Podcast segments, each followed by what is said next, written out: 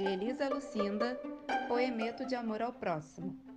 Me deixe em paz, deixe o meu, o dele, o dos outros em paz. Qual é, rapaz? O que é que você tem com isso? Por que lhe incomoda o tamanho da minha saia? Se eu sou índia, se sou negro ou branca, se eu como com a mão ou com a colher, se cadeirante, nordestino, dissonante, se eu gosto de homem ou de mulher, se eu não sou como você quer.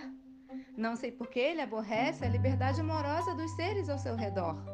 Não sei por que ele ofende mais uma pessoa amada do que uma pessoa armada.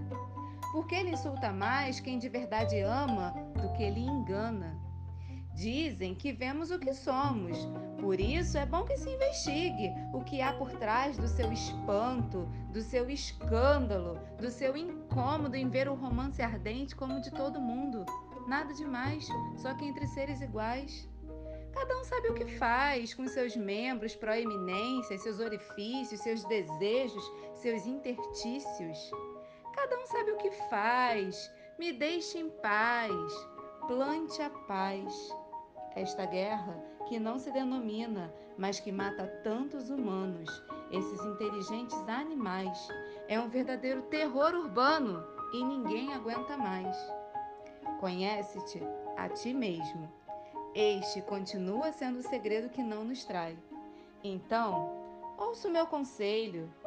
Deixe que o sexo alheio seja assunto de cada eu. E pelo amor de Deus, vá cuidar do seu.